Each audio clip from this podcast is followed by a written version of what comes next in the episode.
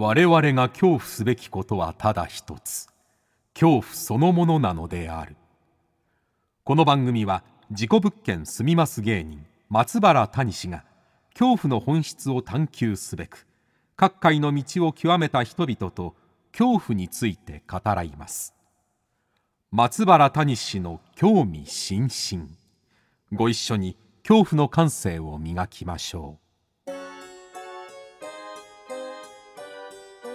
こんばんは松原谷氏です。今夜の対談相手は先週に引き続き小説家の高野和明さんです。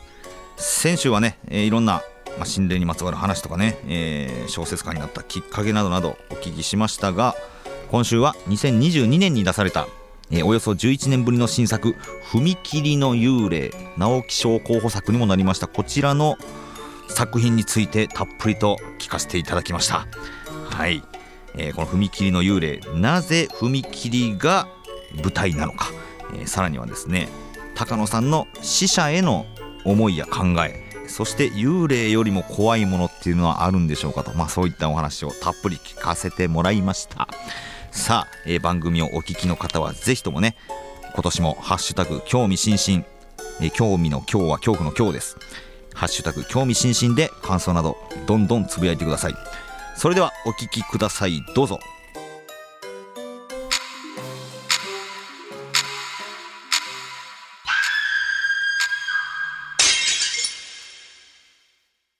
先週に引き続きまして今夜も高野和明さんと恐怖について語らいます。どうぞよろしくお願いします。よろしくお願いします。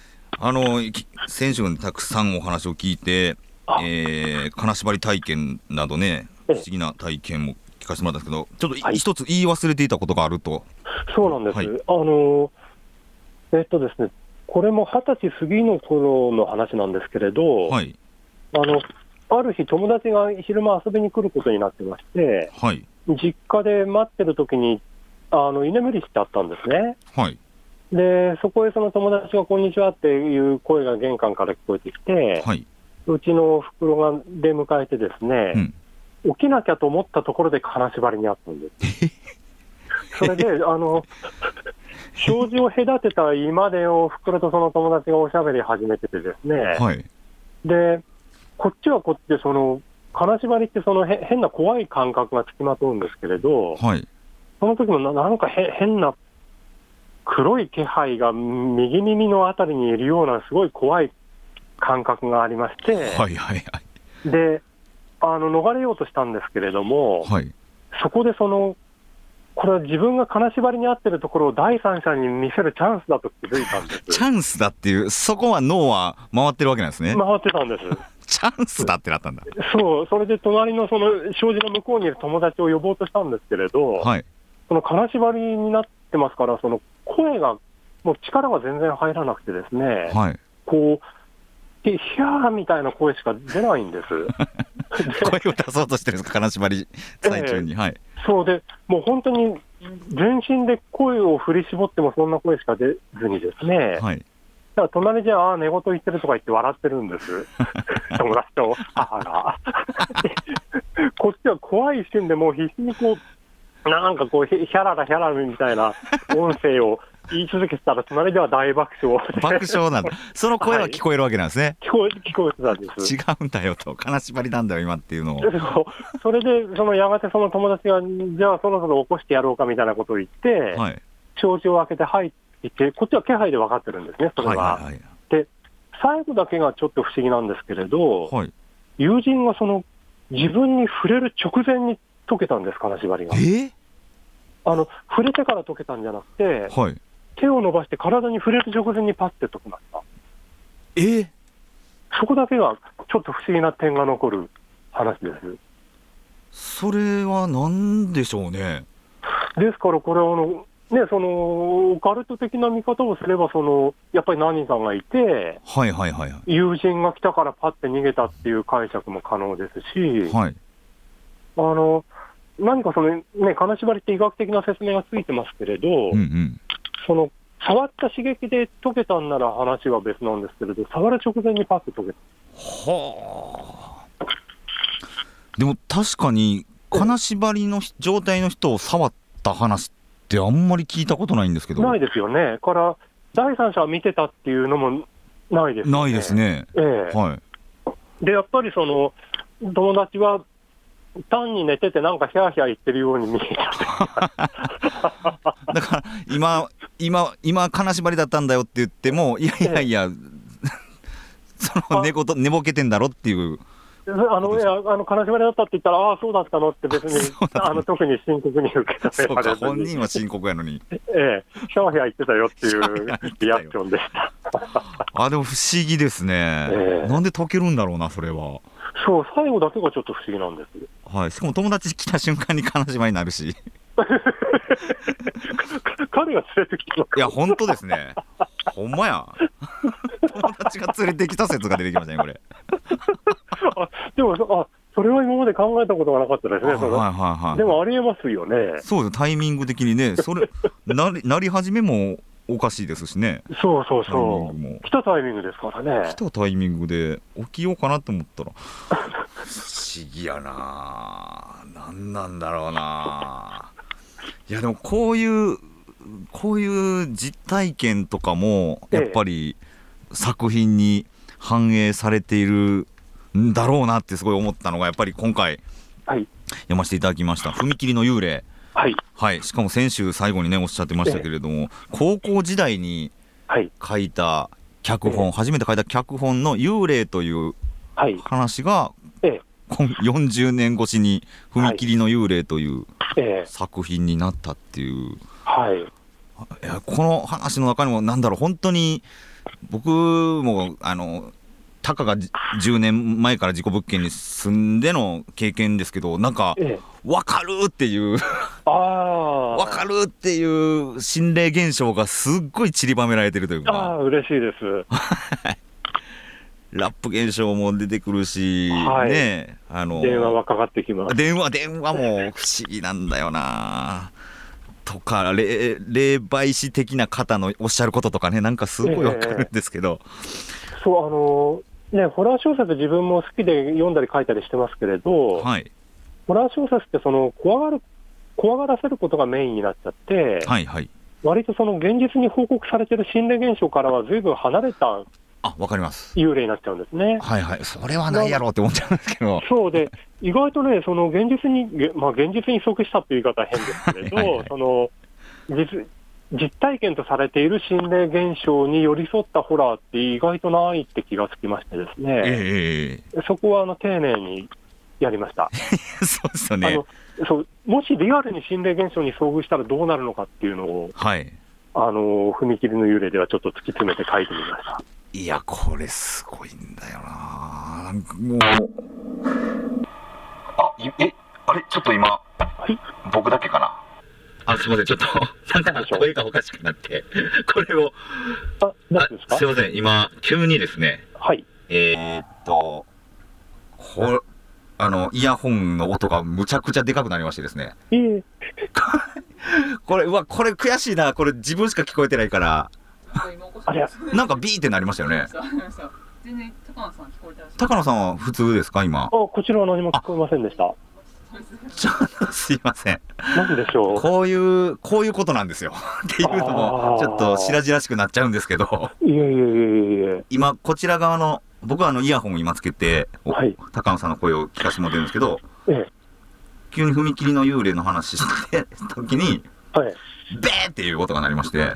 あれ、それは何かね、この世のものではないものが、その本読みたいと言ってくれたのかもしれない、ね、この本を読みたいって言ってくれた。なんか、むちゃくちゃ、芸術さんを呼んでくることになります。あ、わかりました。いやー、あららららら。面白いな、面白いなになっちゃうんですけど、ええ、これがシンクロニシティですかね。こですかね。ですかね。なんでしょう。あの、本当にき、このラジオを聞いてる方には、んなんかすごい些細なことと、え思われるんだけど、本人は今ちょっと。はちょっとビビってますね。ねそうビビ、ビビってます、今。ビビると同時にワクワクしてるんですけど。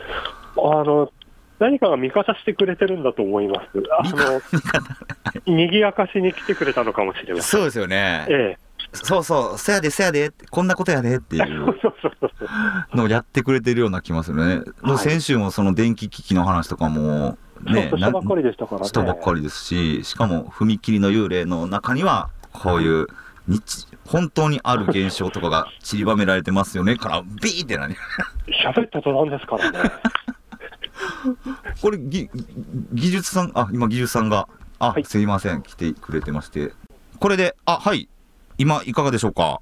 聞こえてます。ああ戻り戻ったかな？はい。ね、技術的には分かりましたけど、タイミングがタイミング、ね、そう、タイミングですよね、えー、タイミングやっぱ空気読むんですよね、こういう。あちら側の人たちのせいであるならば。いやお話は続けて大丈夫ですか？大丈夫ですか？ではすみません、あの続きを。はい。はいいや、ちょっとびっくりしまして、すみません。技術さん。えー、面白かったです。そうですね。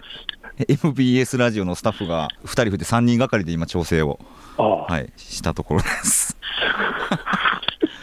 でまさにこういう現象がすごいこの踏切の幽霊の中に散りばめられてるそうなんですね、はい、でこれがすごい分かるというか、えー、また絶妙になんだろうこういった些細な些細なというか結構ほ、えーまあ、僕が慣れてしまってるだけかもしれないですけど そういったなんか不可思議な現象から物語もどんどんつながっていくという。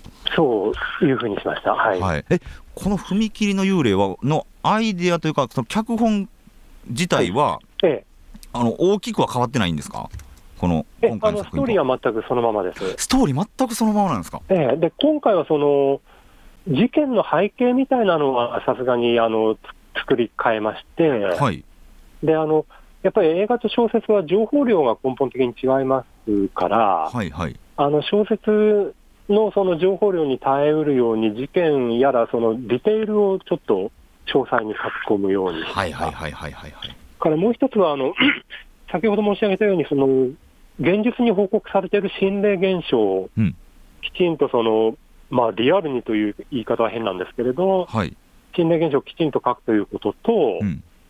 一方で、その心霊現象が好きで本を読んできた身からするとですね、はい、あの心霊ものにも多少その、なんて言うんでしょう、消化不良のところがありまして、はいはいはい、例えばあの心霊写真の技術的なあの分析っていうのが行われてるのを読んだことがないですし、そうですね、はい、あのプロね、プロの写真家からしたら、どういう条件を満たせば、これはありえないという写真になるのかとかですね。これすみません、これ言っていいのか、あのわかんないまあ、登場人物の一人がカメラマンが出てきて、ええ、このカメラマンがいいんですよね、ええ、すごい解析するんですよね。プロの立場でちゃんとね、心霊映像を分析します。そうなんですよ。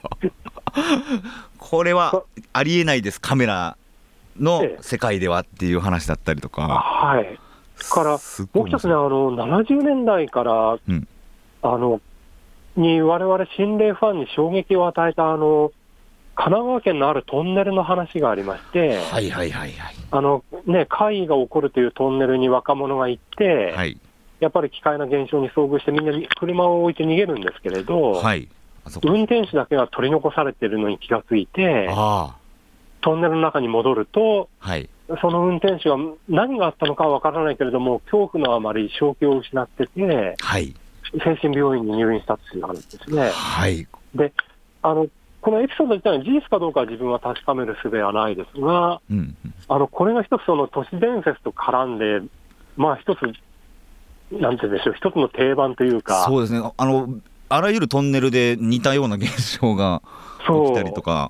そうで、その恐怖のあまり、その精神に異常をきたすみたいな話が出てくるようになるんですけれど、はいもしそれが現実にあったとしたら、その精神科医はどういう診断名をつけるんだろうとかっていう。そうですいいですね。はい。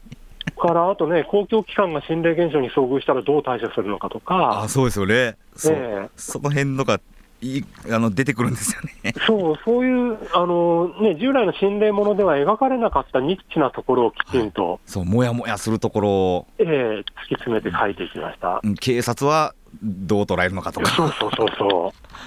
鉄道側はどうなのかとか、そう。これだから、ああそうそうかゆいとこに手がすごい届くっていう。あと僕好きなのがあのー、まあ、主人公の松田が、まあ、取材をしていく時に編集長かな、はい、にあのー、心霊の取材をするして時は、幽霊だは出たって言えっていう話がすごい。でそれによってあのー、いろんな証言得れるよっていう。はい、あそこのくだりとかめっちゃ好きですね、僕。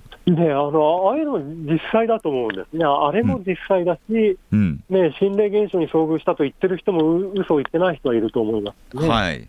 そうなんですよね、誰かが幽霊がいたって言った時に、うわ、見えた、見えた、見えたってなっちゃう現象も実際にあるしあると思いますね。はい。とかがね、もう全部面白かったですね。そう。いやでもこのアイデアは高校2年生の時にもあったっていうことです。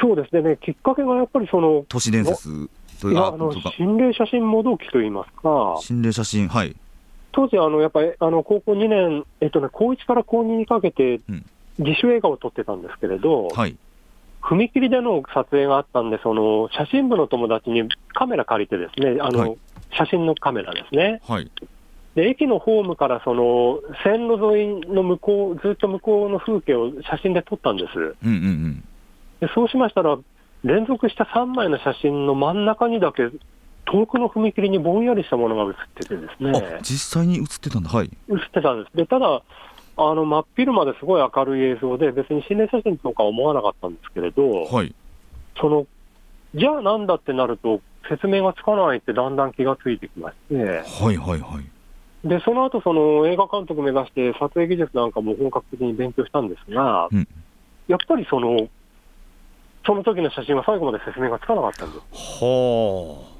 で、まあ、その高1から高2にかけて、その時にじゃあ、踏切に出る幽霊の話なんか作れないかなというのが最初へえ、じゃあ実際になんかよくわからない写真、まあ、心霊写真かもしれない写真が撮れたところから、そうなんです。始まってるんですね、本当に撮れたところただ、ちょっとね、それ、心霊写真だったのか、技術的な問題だったのか、ちょっといまだによくわからないんですけれどね。はあ。で、この、えー、表紙の写真も実際に高野さんご自身が撮影されたんですか、これは？はい、それで、その心霊写真のようなものが撮れた踏切っていうのはも、もう、とうの昔になくなっちゃっててですね、はい、あの線路が地下化されて、あでただし、その今あの、Google マップのストリートビューで簡単にロケハンができますから、はいはい、あの結構ね、いろんな踏切をしらみつぶしに見ていきましたら、はい、あの当時のその踏切によく似たのが見つかったんです。はあ、へえ。で、それ、あの踏切のサイズからその警報器の位置やら、周囲の地形までがよく似てまして、う んはい、それでそのちょっとかなり遠いところなんですけど、あの取りに行きました。あそうです一番ここがあの時と一緒だ似てた。っていうことで。ええ。そうかあだこれ本当そうだ。実際の写真に、まあ、真ん中にねこの核となる幽霊が写ってますけど、ええ、その幽霊もあの自分でイラスト描いてこういうのを合成してくださいっていいですね。もうなんかすごい心霊好きの人がそそる、ええ、そそる。はっきりしすぎてもなく。そうそうそうそう。こう見えたら嫌やなっていう。そうそう。でこれもねさっき言ったあのちょっとニッチなところと重なるんですけれど、はい、あの心霊ものの本の表紙って結構その抽象的な恐怖とかは描かれてるんですけどそのものズバリの表紙ってないんですね。確かにあのまさに今幽霊目撃してるっていうビジュアルがないかったもんですか？そうですね、あの、えー、おどろおどろしい、なんか鬼やドクロみたいなのいっぱいありますけど、そうそう、雰囲気でこう攻めてくるんですけど、はいはい、文字、真っ黒で文字怖いとかはあるんですけど、そうそう、そのものズバリがなかったもんですから、はあ、ちょっと今回も自分でやろうと思って。わざわざグーグルで探したとこ。そうです。すごい。すごいなやっぱこの時代設定が1994年なんですよね。はい。これはなんか理由はあるんですか？はい、えっとね、最初に書いた脚本では80年前後の話だったんですけれど、はい。まあちょっと、今回大人になってよく考えると、その、その年代だとすると、主人公はあの戦争の体験があったはずになっちゃうんです。そうか遡るでやっぱりね、あの戦争体験っていうのは自分はもうわからないですから、はいはいはいはい。にその死生観というか、その人の生き死にに関してどういう考えを持つのかっていうのも、うん。やはりちょっと想像できない部分もありましたんで、ああなるほど。でまずはちょっと遅らせようと。はい。でただし今度あの、1995年にあのオウム真理教の事件が起こりまして、はいはいはい。あそこからそのカルトネタとかけしからんみたいな、ちょっとふふ風なるほど。潮が出ちゃってですね、なるほど。はいはいはい。メディアが手を引いちゃうんですね。はあでそうか。さらにえーさらにその Windows95 からはい。98からそのデジタル映像に変わっていって、うん。ね、心霊写真とかもいくらでも素人が作れる時代になってはいはいはい。いきましたから、はい。それでギリギリ OK なのが94年だった。なるほど。すごい。めちゃくちゃちゃんと理由があるんですねこの94がそうですね。で、あとはまあ、あの、バブル崩壊の暗い時代っていうのもあって、ああはいそのそのかん下りもねええなんか出てきますよねえーですから94年っていうのはいいせあの、いいタイミングだったと思います。なるほどな確かにねオウムもそうですけどあの阪神大阪神・淡路大震災とかもなるのでそちらも描かざるを得なくなるというかそうです。だからあの幽霊人命救助隊のはい。こちらの本を少し読ませていただいたんですけれどもはいはい。これもすごい時代設定というかええ。すっごい細かくされてますよね。あ、そうそうそう、そうですね。あれはね、あの、それはないけど俺俺らが生きてた時はないけどみたいな。そうそうそう何 か出てきますあの昭和にの時代に死んだ幽霊が平成に戻ってくるってっていう話でこれこれええめちゃくちゃ面白いんだよな。だから80小80年代に亡くなった幽霊は、ええ。ーええ何そのそんな事件あったの？みたいな。え、そうです。バブルって何？バブルってい何？って言ったりすると。う 反応です。はいはいはい。でバブルの時に亡くなった若い女性の幽霊はナウイっていう言葉使ったりとかねなんあか。そうです。ヤングの熱気が部分とかっていう。ですね。でもそれが、えー2000年代に死んだ幽霊にははい、通じない。通じないっていう若い子には通じないっていうのとかがすごい面白いなと思います。あの、それはね、担当編集者が、あの、うん。に頼んでですね、はい、60年代、70年代のドラマとか映画を50時間分見てもらって、はい、セリフの中から死語を抜き出してもらいました。はいはいはい。それで古い言い回しとかはいはいはい。をチェックしましたね。そうなんですね。すごいね。やっぱそういうチェックがえー編集者よくやってくれたとすごい思いま。ですすね。え死後もあれですね。あの死の生死の死のえ 死後。はい、今はもう使われていない言葉っていう。そう死後の世界です死後の世界ですよね。ね。実はこの、えーまあ、今回踏切の幽霊は、はい。その書き終えた時にななんて言うんだろう。全部の作品にそうだと思うんですけれどもはい、その高野さんがなんかこの作品に入れ込みたいというかテテーマっていうんですか、はい。っていうのはあったんですか？この今回の踏切の幽霊は。そうですね、何を読み取っていただくかは読者次第なんですけれど、はいはいはい。まあ、自分はそのエンタメ作家だと思ってますから、はい。まあ、とにかくこれ、毎作同じ回答になってしまうんですけれど、楽しんでいただければという意うん思です。あのできたら一気読みしていただきたいですし、はいはいせめてね、本を読んで、あの小説楽しんでる間ぐらいは、なんかもう、ね、あのいろんな俗世間のいろんなことから離れて楽しんでいただきたいというのがなるほど。正直なところです。はははは。はあの確かにあのーワクなんだろうなワクワクするところもあるしええ。あーなんかよかったって思うところもあればうわ切ないっていうところもあればというかあこれってすげえ感情を動かされてる自分にお。はたと気づくんですけど。あ、ちょ、ちょっとごめんなさい、インターホンが鳴っちゃった。インターホン？な、あれ、なんか、どなたかあ、別に大丈夫そうです。ごめんなさい、ちょっとほっときます。ごめんなさい、ごめんなさい。どなたかいらっしゃいましたか？うん、人がいるみたいですけれど、あの、モニターに映ってますけど、あの、ちゃんとした人。ああちゃんとした人でしたか、ええそうですかけど、別に宅配でもないし、大丈夫そうです。大丈夫ですか、はい。誰もいなかったらすごい面白かったいました。ちょっともうどどの現象も全部つなげたくなってしまいますけど。そうそう。いやそれそれ分かります。わかります。なんかねええ。ー、とインターホンもなったということなんですけれども、ええ。ー確かに本当楽しい。この踏切の幽霊とまあ幽霊人命救助隊も読んだ感想としてなんですけどええ。すごい死者への優しさがあるなと思いえます。あすごいそれをすごい感じました、あねそれあの長いもう50年ぐらいこの心霊ものの読み物読んできましたけれど、はい。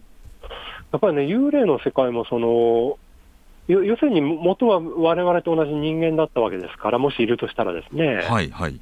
あのいい人もいれば悪い人もいるわけですいやし、そうそうですよね。はい。ね、そんな怖いばかりが幽霊じゃないよとは思いまそうですよね。す。ねえ。はいだからもしかしたら、ほら、日本では伝統的にご先祖の霊が守ってくれるとかっていう、はいはい。ね、伝統的な考えありますけど、うん。ああいうのは素朴に信じられますね。そうですね。うん、助けてもらった話とかもめちゃくちゃ聞きますしねなんか。ああ、やっぱありますか。はい。でそれがまあ何なのかわからないけどええ。みんなあ先祖が守ってくれたんだっていうふうにみんなうんうん。なんか思っちゃうっていう。うんうんうんうんのはすごいありますね。それな、なんかね、そのね、あの、直接的な経験なくても、なんか皆さん、こういうのは腑に落ちるっていうか、分かる話だと思いますね。はい。ですから、そういうのを考えると、やっぱり、なんとなく幽霊ってのはいてほしいですし、うんうんうん。あの、その、こ怖い相手じゃない、あの話せば分かるっていうか、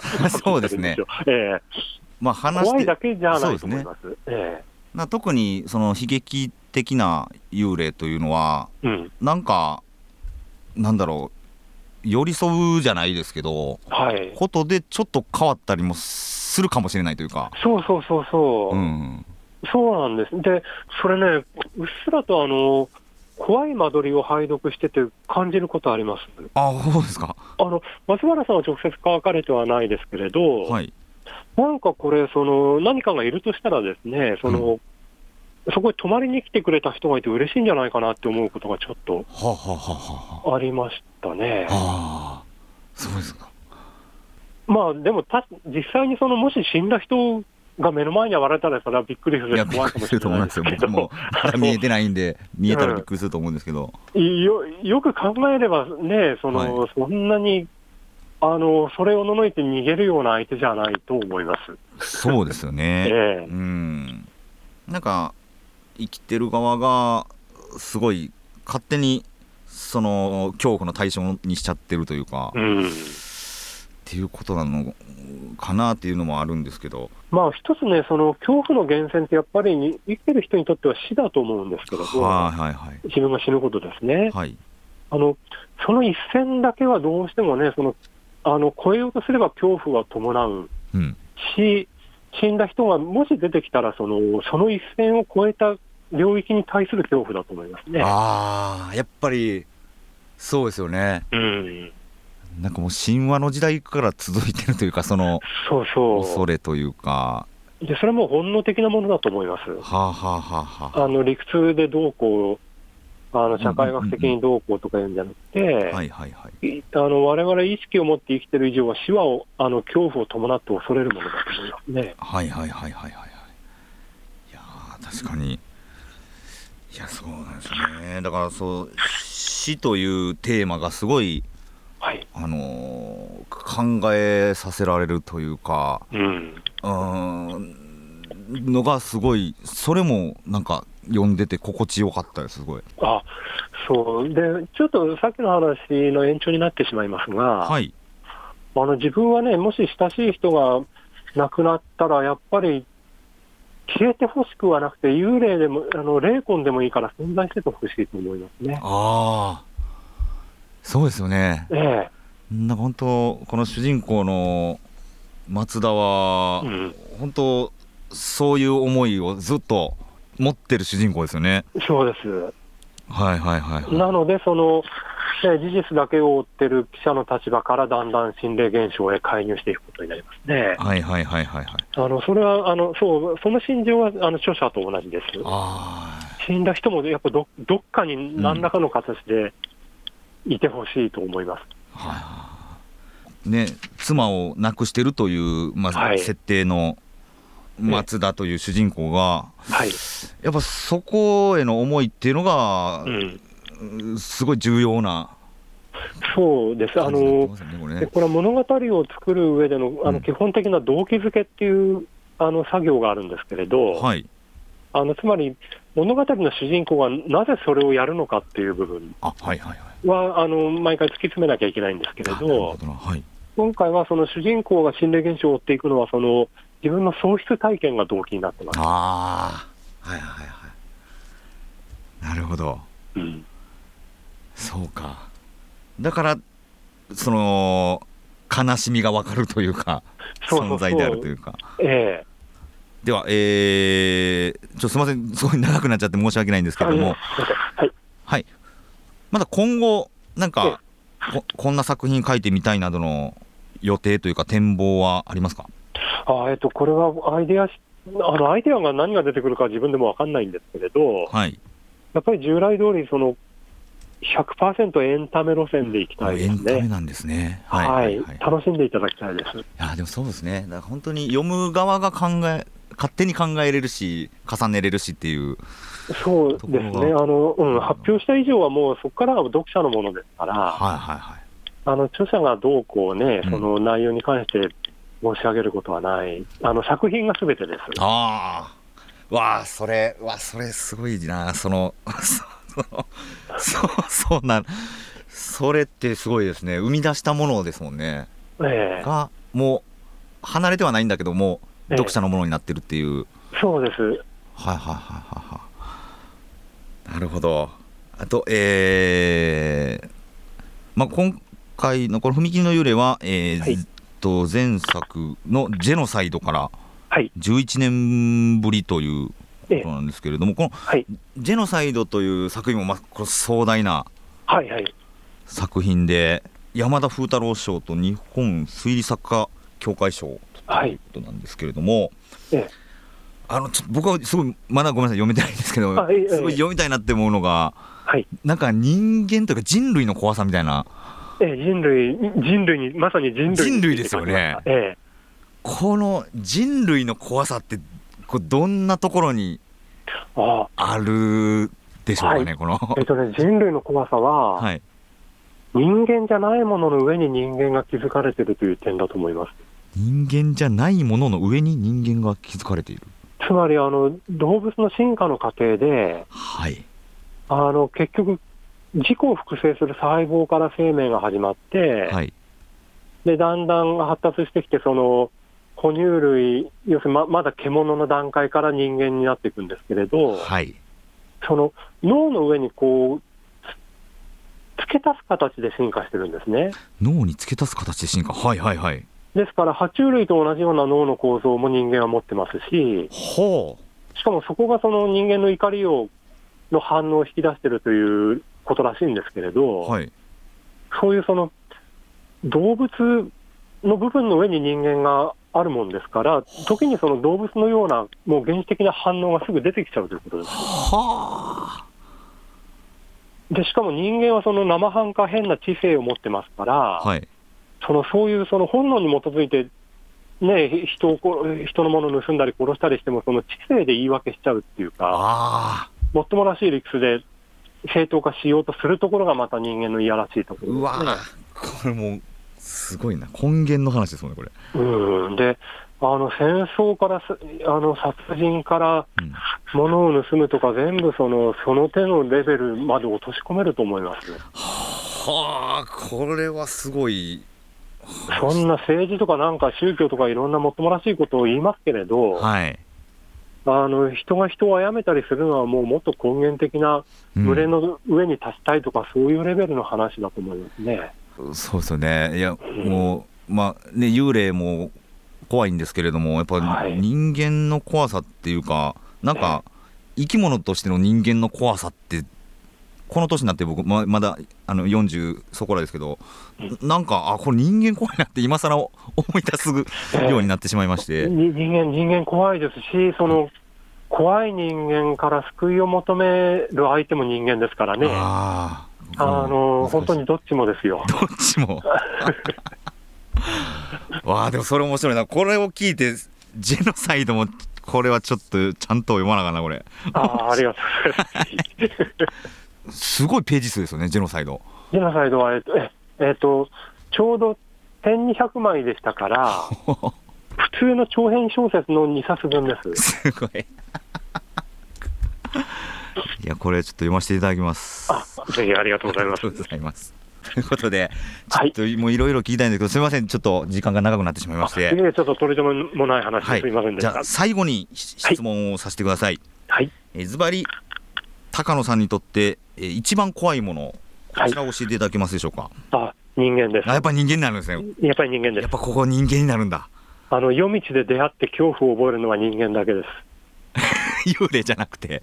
あ、人間の形をしたものと言いやいいんですかね。あのそのね、犬の幽霊夜道に出くわしても私怖がらないと思うんです。はいはいはいはいはい。ね、猫でも犬でも鳥でも。そうですね。ただし人間がいたらあってちょっと驚くと思います。人間ってなんで怖いんだろうな。確かに。ね心霊スポットよく行くんですけど、やっぱり人間が一番会いたくないですもんね。はい、やっぱりそうですよね。はい。人型のものもやっぱ怖いし。それがね、自分も不思議に思います。これなんかねその本能じゃないですけど本能が怖がってるというか同じ人間なのにそうそうそうあの結局ほら昔の原始的な生活探ると部族同士でそのね殺し合ったりっていうそうなんですよね。ことがありますから、そういうのがもう染みついてるんじゃないですかね。はい。はいはい、ですからそのなんて言うんでしょう、見慣れない相手とか、え。理解できない相手っていうのは、やっぱり先に恐怖を感じちゃうんじゃないかと思います。そうか、自分が殺されるかもしれないっていうのを思っちゃうわけですね。そうそうそう、襲われるかもしれない、ね、はいはいはいはい、はい、ですから、たまにね、夜道でその、足のない人が出てきたけど、美女だったっていう場合に、自分がどう反応するかはちょっと興味が そうですね。ええ逃げればいいのか、近寄ればいいのか。そうですね、足のない時点で、まあ、人間じゃないけど、美女怖い間取りにも美女が現れる、美女の幽霊が現れる旅館というエピソードが、あはい。ね、ありましたけど、何回も泊まってるんですけど、なかなか現れなくて、はい。そうそうそう、あれもね、自分だったらどうなるだろうっていうのは、すごく深く考えさせられました。そうですね、しょあの美女に会いたくて、1週間ずっと泊まってたっていうお客さんがいるぐらいですから。そうそうで、あれ、経験者は怖がらずにもう一回会いたいと思うという、ね、そうなんです。よ、はい、僕も毎回あそこの旅館に行くと止めさせてもらうんですけど、207号室、やっぱまだちょっと会えない、ね、ああ、まだですか。はい。確かに。美人の足のない美女。ねえ。よりも足のある人間の方が怖いです。怖いということで夜道では怖いです。夜道では怖いってこと。ありがとうございます。いえいえ。すいません。じゃあ、はい、たくさんお話、長い時間ありがとうございました。こちらこそありがとうございました。途中すいません。音声トラブルや、なんかいろいろありましたけれども。いえいえ、面白かったです。めちゃくちゃ面白かったです。ありがとうございます。どうも、失礼しました。はい。じゃあ、ぜひ、あのー、また何か機会あれば、お話しさせていただければと思います。はい。どうもありがとうございました。お忙しいところ。はい、ありがとうございました。ということで、2週にわたりまして、高野和明さんにお話を伺いました。高野さん、どうもありがとうございました。どうもありがとうございました。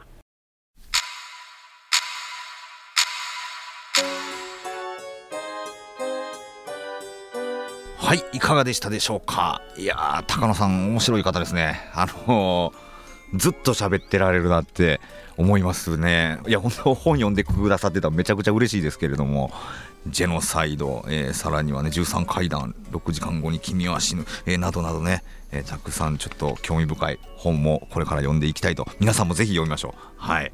ということで、えー、来週は一体どんなゲストが登場するのかお楽しみに。そして恐怖の感性を磨いてお待ちください。